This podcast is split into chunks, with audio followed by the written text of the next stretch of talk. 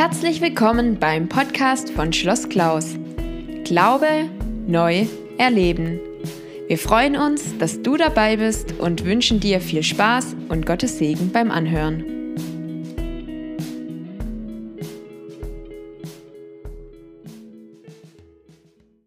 Die Apostelgeschichte, wenn man schaut, welche Wörter kommen am meisten vor in der Apostelgeschichte, dann würde so ein Bild rauskommen.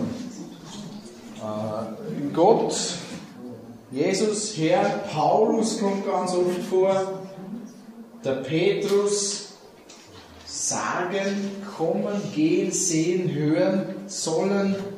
Es ist ganz interessant, welche Wörter am meisten in diesem Buch vorkommen.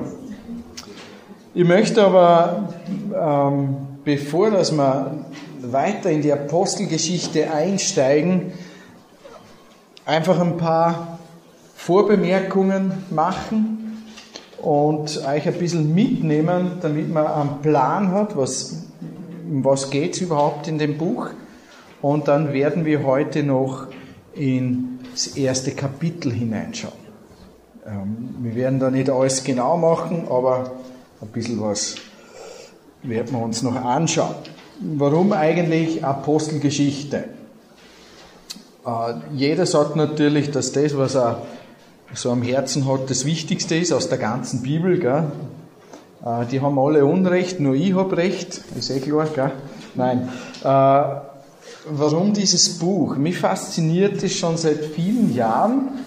Ich bin, ich weiß gar nicht, etwa vier, fünf Jahre schon dabei, immer wieder in der Apostelgeschichte zu graben, zu arbeiten äh, und entdecke immer wieder neue Sachen. Ein paar Punkte, ähm, die mir einfach aufgefallen sind im Vorbereiten oder im Lesen von der Apostelgeschichte. Unsere gesellschaftliche Situation gleicht derjenigen, in der sich die Apostel befanden nach Kreuz, Auferstehung und Himmelfahrt. Unsere Situation gleicht der sehr, wie sich die damaligen Apostel befunden haben. Was meine ich damit? Nun, die, die Apostel, das, das war eine kleine Randgruppe in der damaligen Gesellschaft irgendeine obskure Sekte, was ja, keiner hat so recht gewusst, wer, wer ist denn das überhaupt? Die, die reden da von einem Rabbi, von einem Zimmermann, äh, der sei gestorben und auferstanden. Ist das eine neue Lehre oder was ist das? Und äh, tja, sie hatten kein angestammtes Recht in der Gesellschaft. Es war einfach eine Gruppe Jesus-Nachfolger. Und wenn ich sage, dass ähm, unsere Situation derjenigen von damals gleicht, nun, die rechtliche Situation in Europa ändert sich rapid. Noch, noch sind wir in Österreich vom Staat her geschützt. Ja, also wir haben einen angestammten Platz in der Gesellschaft, da gibt es die christliche Kirche. Ja, wobei es ist ja interessant, als ich nach Österreich kam, ähm, haben sie mich gefragt, sind Sie katholisch? Habe ich gesagt, nein. Sind Sie evangelisch? Habe ich gesagt, nein. Ja, dann sind Sie ohne Bekenntnis. Dann wollte er das gleich schon reinschreiben. Sage ja, Moment einmal. Ich bin nicht ohne religiöses Bekenntnis. Ja, was sind Sie denn? Sage ja, ich, ich bin in sowas wie bei den Baptisten aufgewachsen. Also damit könnte man es vergleichen. Ja, die gibt's bei uns nicht. Sie sind ohne Bekenntnis. Ne? Ah, das war ganz witzig. Also inzwischen bin ich evangelisch, habe helvetisches Bekenntnis, ja, aber ähm, es steht halt was am Zettel. Ja. Aber es ist ja interessant. Ähm, Gesetzesbeschlüsse aus Brüssel die sind längst nicht mehr biblisch orientiert. Und alles, was von der EU kommt, ist rapide. Das nimmt rapide zu, dass ähm, Sonderstellungen abgeschafft werden. Christen in manchen Ländern Europas haben größte Schwierigkeiten. In England ist es fünf bis zehn Jahre weiter, als dass es noch in Deutschland und in Österreich ist. Aber ähm, es wird auch bei uns mehr und mehr äh, so sein, dass die Christen eine Randgruppe sind unter vielen Anbietern. In der Gesellschaft wird man sowieso nur so wahrgenommen. Also, wenn man sich überlegt, wie viel Prozent geht denn überhaupt in eine Kirche? Also, wenn man die Prozentzahlen anschaut, dann muss man sich ja sowieso schon mal Gedanken machen. Egal, ob da jetzt christliches Abendland draufsteht oder nicht, wenn es um Österreich geht. Dann, wir leben in einer multikulturellen Gesellschaft. Gleich wie damals. Also äh, wenn man sich zum Beispiel Antiochia anschaut, eine der großen Städte, oder Rom, oder Athen, oder Alexandria damals, das waren im Vergleich zu heute wären das Megacities, wie London, 20 Millionen Einwohner. Ne? Oder Wien alleine, was hat das? 1,8, ungefähr sowas. Das ist, in Wien trifft man alles. Aus aus jedem Land. Ähm, und das war damals auch so. Damals war alles vernetzt, vermischt. Äh, bei uns inzwischen ist es nicht nur so, dass man nicht nur mehr in den großen Städten Menschen aus allen Kontinenten und Gesellschaftsschichten findet. Seit einem Jahr haben wir die Welt vor der Haustür, in der Nachbarschaft.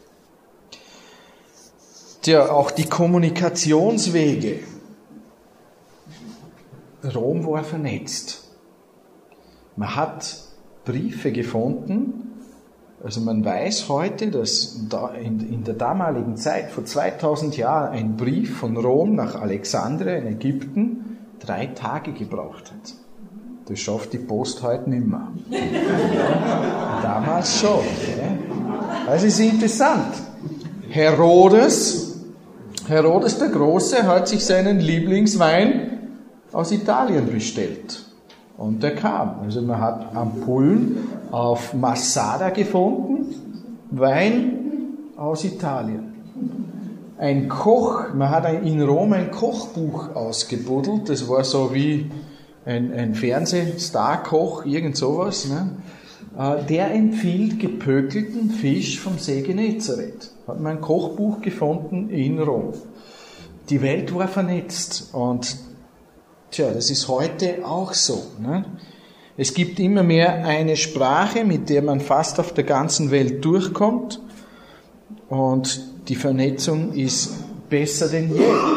Es ist ja interessant, ich, ich hatte ja vor allem mit Jugendlichen zu tun in, äh, in den letzten 20 Jahren und wenn man Jugendliche aus ansieht aus Moskau, Berlin, Wien, Buenos Aires, Mumbai, die gleichen sich in vielen Dingen. Sie ziehen sich gleich an, sie hören zum Großteil die gleiche Musik, sie sehen sich zum Großteil die gleichen Filme an. Äh, man ist übers Internet mit der ganzen Welt verbunden.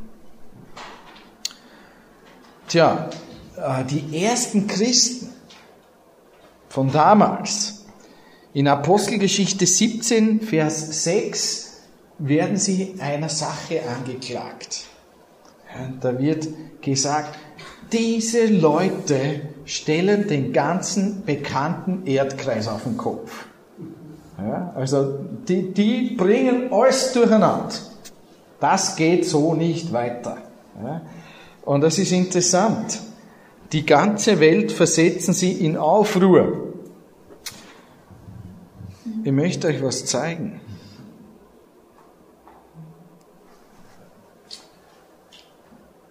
Ist die römische Welt, das römische Reich vom 1. bis 3. Jahrhundert. Und überall, wo es einen blauen Punkt gibt, war es eine jüdische Gemeinde. Und am Ende des ersten Jahrhunderts ist dieses gelbe Feld hier, da haben sich die Christen ausgebreitet. Man sieht, also das heutige Türkei.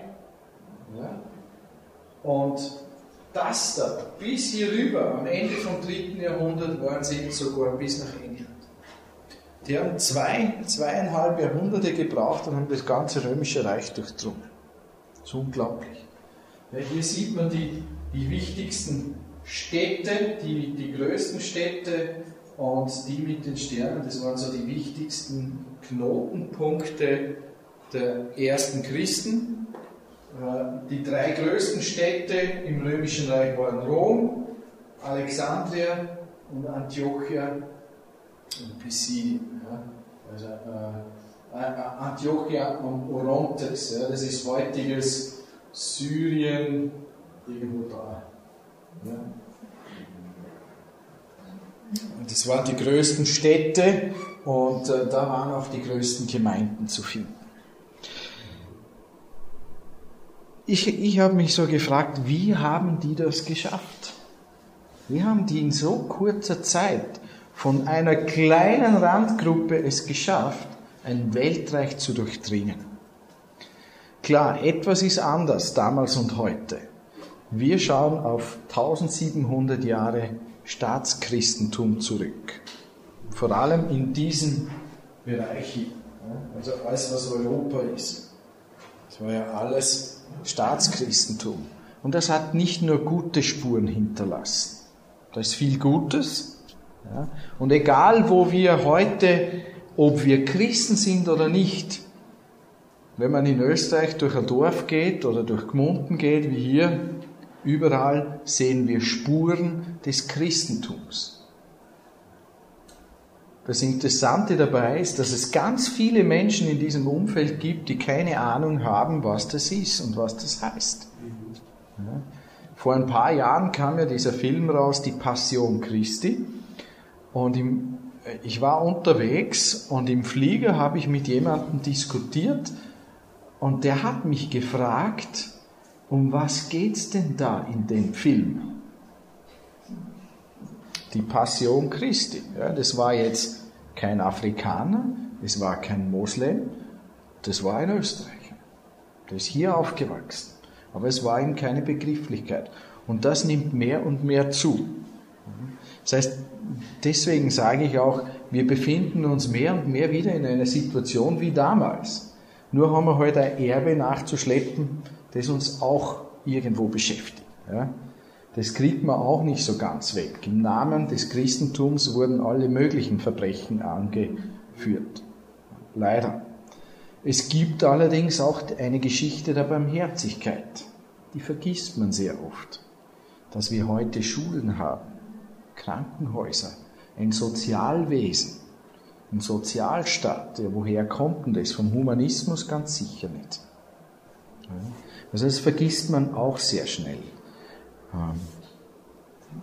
Aber die Frage nochmals, wie haben die ersten Christen das geschafft?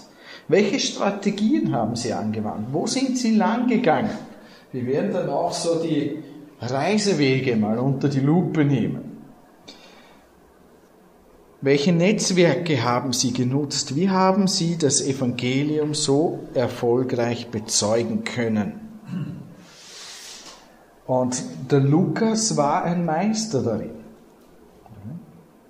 Man hat ein Johannesevangelium, ein ganzes Johannesevangelium äh, am Katharinenkloster im Sinai gefunden. Das haben Mönche damals schon aussortiert gehabt zum Verbrenner, weil es schon so alt war und nur keiner mehr recht gewusst hat, was das ist. Und ein, ein Archäologe stolpert zufällig drüber. Es ist ein Johannesevangelium datiert um 120 nach Christus. Ja, hat man gefunden. Und es zeigt ein bisschen, wie schnell dass das gegangen ist, dass man die Geschichte von Jesus verschriftlicht hatte, kopiert und in alle Welt verschickt hatte. Die haben diese Netzwerke genützt und die waren genial da drin. Also, Apostelgeschichte. Wer ist der Verfasser? Und da schauen wir uns jetzt gleich einmal die ersten Verse an äh, aus der Apostelgeschichte. Ich lese aus, ähm, aus einer Übersetzung, die heißt Neues Leben, weil sie vom Deutsch her einfach gut ist zum Vorlesen. Es ist nicht die genaueste Übersetzung, aber es ist oft zum Vorlesen eine ganz praktische Sache. Lieber Theophilus, in meinem ersten Buch oder in meinem ersten Bericht habe ich dir von allem erzählt, was Jesus von Anfang an tat und lehrte bis zu dem Tag, an dem er in den Himmel auffuhr, nachdem er seinen auserwählten Aposteln durch den Heiligen Geist weitere Anweisungen erteilt hatte. In den 40 Tagen nach seiner Kreuzigung erschienen, erschienen er den Aposteln immer wieder und bewies ihnen auf vielfältige Weise, dass er wirklich lebt. Und er sprach mit ihnen über das Reich Gottes. Einmal bis hierher. Also, wer ist der Verfasser? Es ist dieselbe Person wie die des Lukas-Evangeliums. Das ist der Lukas. Am Anfang des Evangeliums, das er schreibt, ähm, lesen wir, dass er das Evangelium einem hochgestellten äh, römischen Beamten widmet, der heißt Theophilus. Und wir wissen nicht genau, wer diese Person ist, aber der Theophilus ähm, wird mit ähm, Kratistos, also hochgeschätzt, äh, angeredet.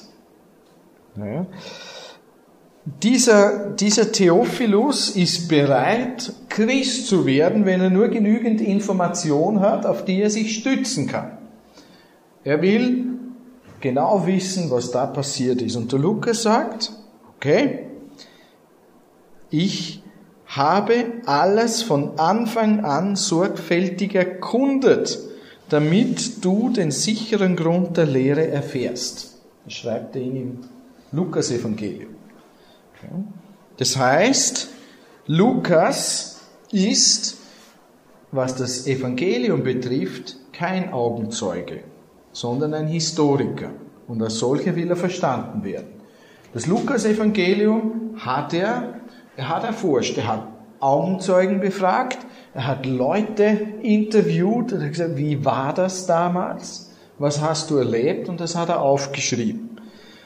Er will wie ein Historiker schreiben und nichts anderes erwartet Theophilus.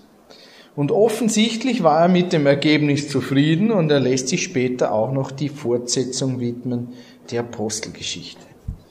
Wer war dieser Lukas? Über seine Person wissen wir nicht allzu viel, aber was wir wissen ist, dass er in der Apostelgeschichte teilweise Reisebegleiter war. Er war teilweise Augenzeuge. Und es ist interessant, wenn ihr die Apostelgeschichte lest, werdet ihr immer wieder über Verse stolpern, wo es von ihr zum wir wird. Schaut mal in Kapitel 16, da gibt es so eine Stelle. Kapitel 16, die Verse 10 bis 17.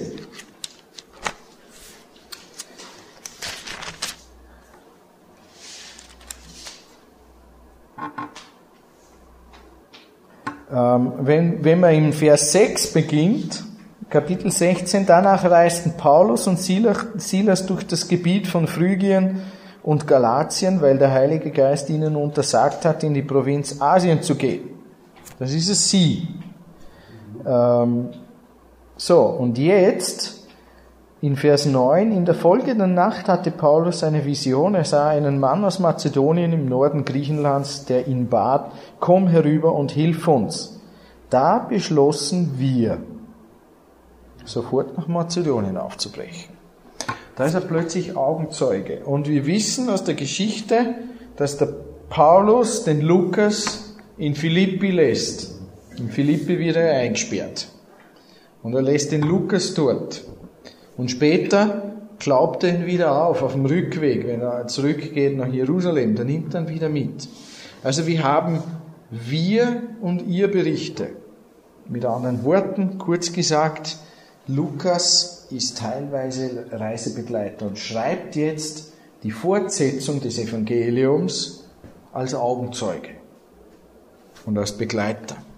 Dazu finden wir dann noch weitere Angaben, und zwar finden wir in Kolosser 4, Vers 14, ich schreibe ich euch auf. Kolosser 4, Vers 14, da steht Lukas, unser lieber Arzt.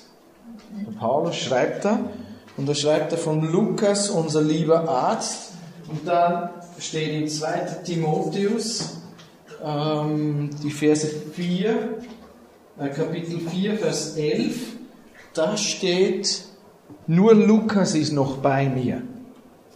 Der zweite Timotheusbrief ist ein Brief, den Paulus sehr, sehr spät geschrieben hat, in Gefangenschaft. Und da hat man das Gefühl, er ist so richtig depressiv. Und er sagt, nur der Lukas ist noch bei mir, alle anderen sind gegangen.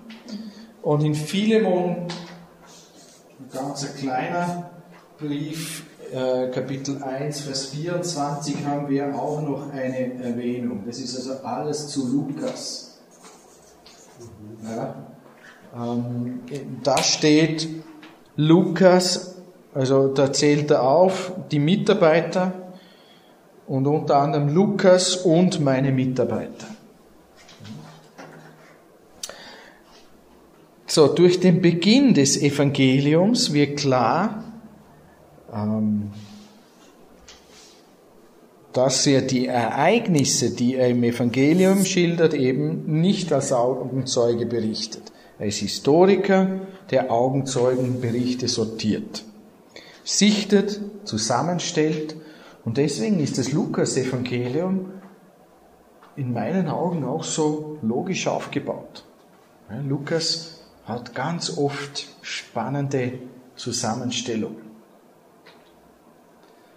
Ähm, wenn man sieht, welche Geschichten das er zusammenstellt und was passiert ist.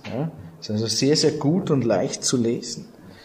Damit dieser Theophilus, Theos, wie es im Namen heißt Gott, und Philos ist der Freund Gottes. Der hat einen interessanten Namen, dieser Empfänger. Den sicheren Grund der Lehre erfährt. Im zweiten Teil des Berichtes ist es jetzt anders. Er ist teilweise Begleiter. Ähm, die Kirchenväter, die sind sich alle einig.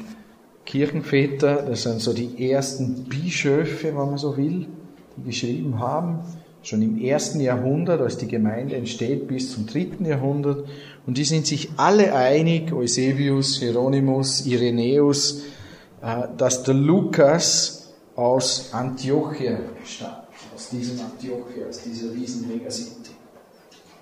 Und in Antiochia, das ist auch die erste Gemeinde, wo Heiden dazu kam, Heidenmission passiert ist. Ja. Und da ist der Lukas live dabei. So, wer ist der Empfänger? Er wird Freund Gottes genannt, Theophilus. Über ihn wissen wir nur, dass er mit Kratistos, das ist eine ganz komische äh, Sache, ja. das ist das griechische Wort, Kratistos, ähm, angeredet wird das, das bedeutet so viel wie mächtigster oder hochverehrter und es war die Anrede eines Provinzstatthalters. Und möglicherweise hat er in Italien gelebt, das wissen wir aber nicht. So, wann ist die Apostelgeschichte geschrieben worden? Und da streiten sie die gescheiten Leute mal wieder, ist eh klar, weil das ist immer so. Aber meiner Meinung nach ist die Apostelgeschichte vor 70 nach Christus geschrieben worden. Was hat es mit 70 nach Christus auf sich? Wer weiß das da? Was ist? Was ist zerstört worden? Der Tempel in Jerusalem. So. Warum bin ich der Meinung, dass es davor äh, geschrieben ist, weil danach, nach 70, ist äh, vieles passiert. Und kurz davor, Christenverfolgungen waren ganz stark. Zum Beispiel unter Nero, ja, von der wird nichts berichtet. Der Tod des Paulus wird uns nicht berichtet. Der Tod von Jakobus dem Gerichten wird uns nichts berichtet. Uns wird der jüdische Aufstand, der von 66 bis 70 ging, das dann aufgehört hat eben mit der Tempelzerstörung, da wird uns auch nichts berichtet. Und dass der Tempel zerstört wird, da steht auch nichts. Aber die Beschreibung vom Prozess des Paulus macht fast ein Viertel der Apostelgeschichte aus. Nämlich von Kapitel 21 bis zum Schluss. Das ist alles Prozess, ja, einmal vor Felix, vor Festus und wie die Typen alle hießen und dann will er nach Rom. Über zwei Jahre Rom Aufenthalt und dann hört es einfach auf. Die Apostelgeschichte hat ja eigentlich kein Ende. Das ist ein ganz komischer Schluss. Ich sage so, hm, wieso wird der Ausgang des Prozesses nicht berichtet? Nun, meiner Meinung nach, er war halt noch nicht. Man hat noch nicht gewusst, wie es ausgeht. Und deswegen ähm, kann man auch nicht wissen, was war. Dann ähm, muss man sich auch überlegen, die Prozessbeschreibung ist mehr als fünfmal so umfangreich wie die Beschreibung des Prozesses von Jesus. Der Paulus-Prozess ist fünfmal so viel wie der von Jesus. Und der von Jesus war ja wesentlich wichtiger. Ja, aber da wird jedes Detail berichtet, dann die einzelnen Stadien, wo der Paulus wieder war. Das war für die Leser um 60 nach Christus interessant. Das war wie Zeitungsbericht. Ne? Die wollten wissen, wo ist er denn jetzt gerade? Was passiert? Aber 30 Jahre später, das ist wie heute. Das juckt keinen mehr. Und interessant ist auch, dass das Verhältnis von römischen Regierungspersonen zum Christentum wird neutral geschildert. Aber nach Nero, wo der Brand Roms war 64 nach Christus, da war das anders. Und darum bin ich der Meinung, dass dieses Buch früh, früh geschrieben wurde. Äh, Lukas bezieht sich auch nicht auf die Paulusbriefe und diese waren spätestens 70er Sammlung im Umlauf. Da sind sich viele einig. Das heißt, die Apostelgeschichte ist sehr zeitnah geschrieben worden und spätestens 60 nach Christus war die im Umlauf. Also das ist, ja, ist einfach eine Denkspielerei, kann man meinen, wie man will, ähm, aber mir hilft es oft, das einzusortieren, wann ist denn was passiert weil aus der römischen Zeitgeschichte wissen wir relativ viel. Uns werden nämlich einmal auch Aquila und Priscilla begegnen. Die mussten aus Rom fliehen. Aquila und Priscilla, wo begegnen die uns in der Apostelgeschichte? Wer weiß denn das? Ja? In Korinth. Wo noch? In Ephesus und am Schluss wieder in Rom. Das waren Geschäftsleute. Aus Rom mussten sie abhauen, weil es ein Edikt gab. Ein Edikt des Kaisers. Alle Juden müssen gehen.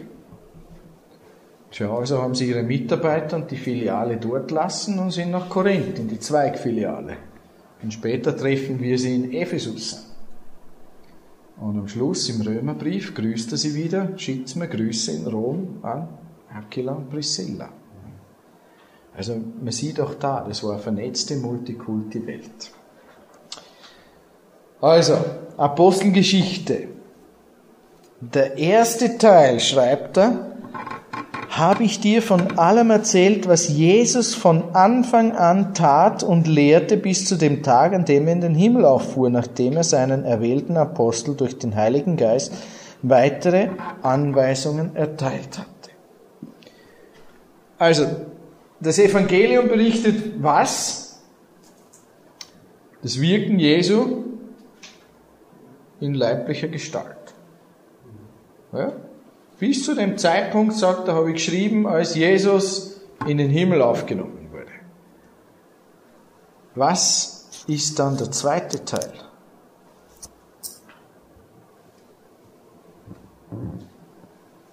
Geht es ums selbe, oder? Um das Wirken Jesu. In seinem Leib. Aber der ist jetzt nicht mehr eine Person, sondern die Gemeinde. Mit anderen Worten, der erste Teil berichtet vom Wirken Jesu in leiblicher Gestalt auf dieser Erde, wie Christus das Reich Gottes aufrichtet in der Welt. Der zweite Teil, die Apostelgeschichte, handelt wiederum vom Wirken Jesu in dieser Welt wie er sein Reich aufrichtet, aber nun durch den Heiligen Geist, durch der, der durch seine Jünger wirkt.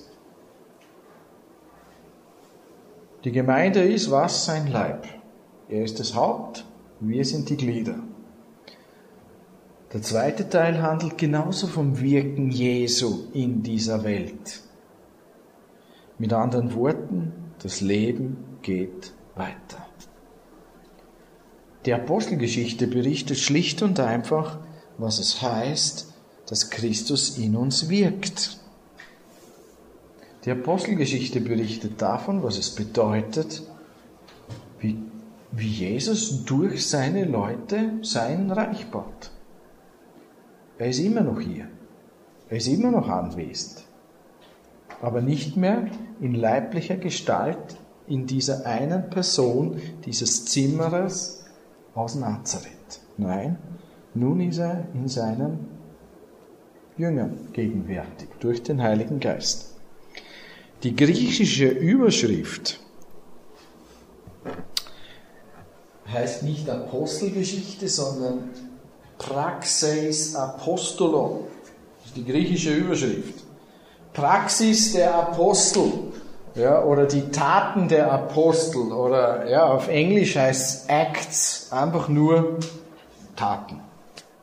Das, was passiert ist. Ich habe mal nachgeschaut, der Duden übersetzt ähm, Praxis mit Ausüben. Ausübung der Wirklichkeit, sagt er, der Duden, der Herr Duden. Ausübung der Wirklichkeit. Was genau ist damit gemeint? Nun, es ist gemeint, dass das Leben weitergeht. Die, die Apostel leben die Wirklichkeit Jesu einfach aus. Schauen wir ganz kurz einmal ins Kapitel 3. Da sehen wir das ganz praktisch. Da sitzt ein Gelähmter vor dem Tempeleingang äh, vor der schönen Pforte und da steht in Kapitel 3, Vers 2, der Petrus und der Johannes sind unterwegs, die wollen gerade hoch in den, ins Tempelareal zum Beten und ähm, als sie hin, hinkamen, wurde gerade ein Mann herbeigetragen, der von Geburt an gelähmt war, wie an jenem Tag, wurde er an den Eingang des Tempels gebracht, der allgemein die schöne Pforte hieß, damit er dort bei den Leuten betteln konnte, die zum Tempelbezirk kamen. Als, Pet, als er Petrus und Johannes sah, die gerade den Tempel betreten wollten, bat er auch sie um etwas Geld. Petrus und Johannes blickten ihn aufmerksam an und Petrus sagte, sieh uns an. Der gelähmte Mann blickte erwartungsvoll auf, weil er glaubte, dass er etwas bekäme. Doch Petrus sagte, ich habe kein Geld für dich. Oder je nach Übersetzung, Gold und Silber habe ich nicht. Aber was ich habe, gebe ich dir. Im Namen von Jesus Christus von Nazareth steh auf und geh. Und dann wird er geheilt und geht. Was üben sie aus? Die Gegenwart Jesu. Wer hat ihn geheilt? Der Petrus? Nein. Jesus. Das ist Praxis Apostolon. die Ausübung der Wirklichkeit. Und deswegen wollen wir da hineinschauen. Also äh, von diesen, von der Apostelgeschichte lernen. Lernen, was es heißt, dass Christus gegenwärtig ist. Lernen, was es heißt, dass Christus in uns wirkt. Das hat er versprochen. Und äh, da können wir hinschauen. So, und jetzt, jetzt ist meine Frage, wer ist eigentlich die Hauptperson der Apostelgeschichte?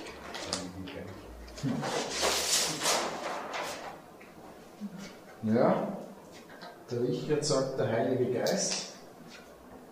Okay. Kürzen wir so ab. Wer fehlt, wer, wer fehlt uns sonst noch alles ein? Hm?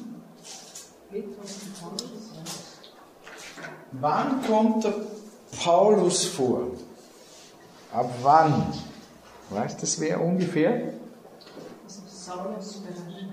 Bei der Steinigung des Stephanus, das ist in Kapitel 7, da taucht er das erste Mal auf. Mhm. Und in Kapitel 9 ist er unterwegs nach Damaskus und da geschieht seine Umkehr, die Kehrtwende. Und dann so ab Kapitel 13 geht es richtig los oder 12,5 geht es richtig los mit Paulus. Wann kommt der Petrus vor?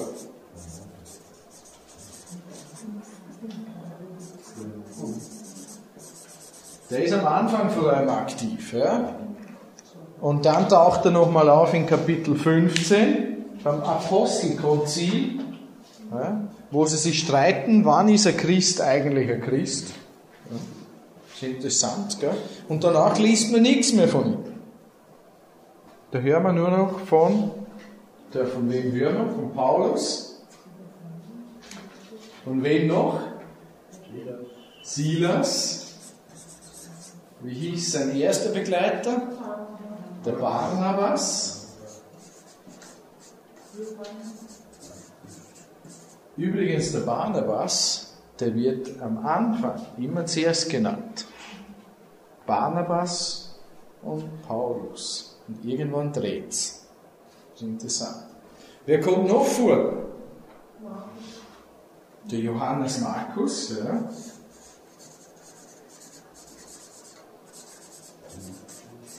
der Timotheus, genau.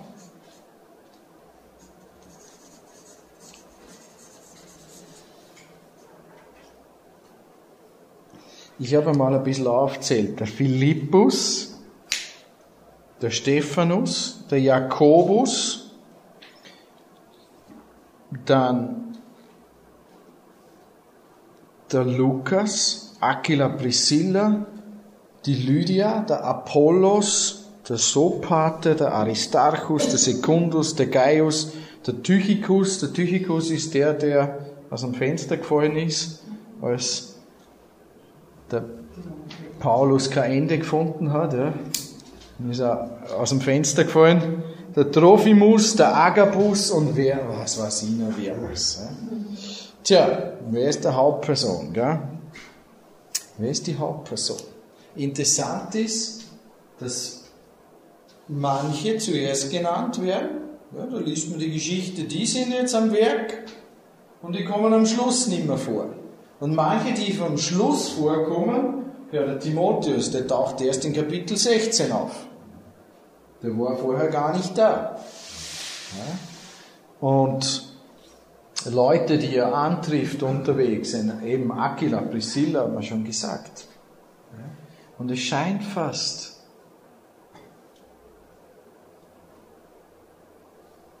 es geht gar nicht um die Leute. Um die Leute geht es gar nicht. Und der Richard hat es eh schon vorne weggenommen. Ja? So, diese, diese Stelle hier und noch viele andere. Wenn man da einfach einmal nachschlägt, merkt sie immer, so, vielleicht, vielleicht schlagen wir mal Kapitel 13, Vers 4 auf. Vielleicht kann das einmal wer lesen.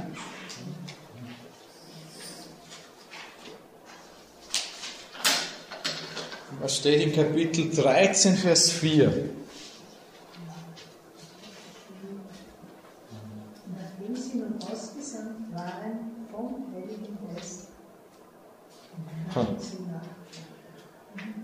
Wer hat sie ausgesandt? Der Heilige Geist. Ja? Und da gibt es noch viel, viel mehr Stellen. Und wenn man sich die, ähm, die Apostelgeschichte anschaut, dann kann man mal äh, einfach ankreuzen, wo kommt immer der Heilige Geist vor. Also ich habe so mein Farbensystem und immer wenn es um den Heiligen Geist geht, mache ich das gelb, dann finde ich das gleich wieder. Ja, das ist halt, ich, ich muss mir so helfen. Ja.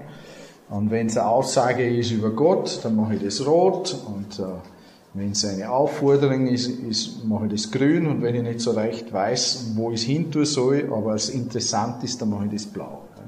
Und so, so finde ich das oft dann ganz schnell wieder.